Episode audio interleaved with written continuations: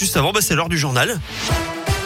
Ça se passe comment sur les routes, Greg euh, Pas très bien sur la 46 Sud euh, en direction du nœud de Manicieux et de Paris avec un trafic ralenti sur 3 à 4 km à hauteur de Mion. Ça coince également au passage du nœud des îles pour rejoindre le périphérique Laurent Bonnevet sur la 42 et au passage du tunnel sous Fourvière sur la 6 en direction de Marseille. Alors une mauvaise nouvelle si vous avez prévu un week-end à Londres pour les vacances. Les conditions d'accès sont durcies dès samedi dans les deux sens. Le gouvernement conseille de reporter ses voyages là-bas. C'est pour limiter la propagation du variant Omicron.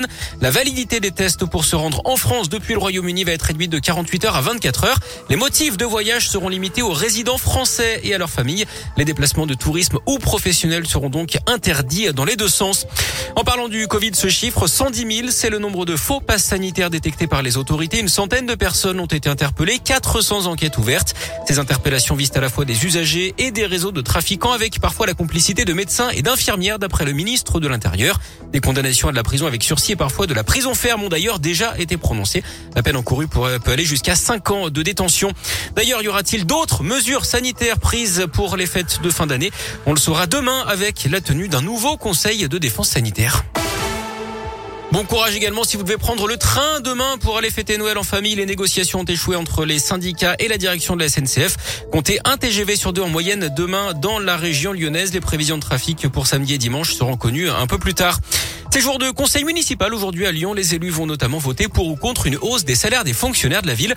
La majorité propose une enveloppe de 7 millions d'euros supplémentaires pour revaloriser les employés avec les plus basses rémunérations. Une brigade de police spéciale pour le quartier de la Guillotière, la présence de policiers municipaux le matin et une expérimentation avec la police aux frontières pendant trois mois. C'est le plan du préfet pour ramener durablement le calme dans ce quartier lyonnais.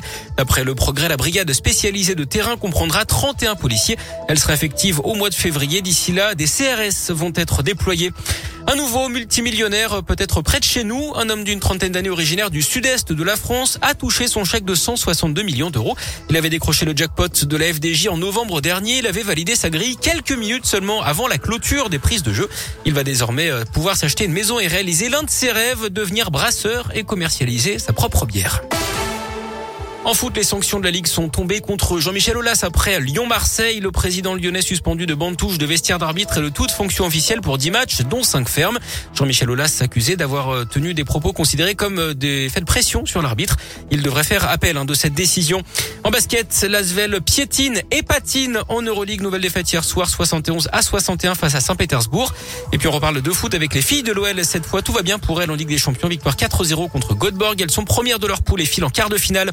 Et puis des dizaines de milliers de spectateurs attendus d'ici dimanche dans les Alpes. Coup d'envoi aujourd'hui de la Coupe du Monde de biathlon au Grand Bornand. Ça débute avec le sprint femme à 14h15.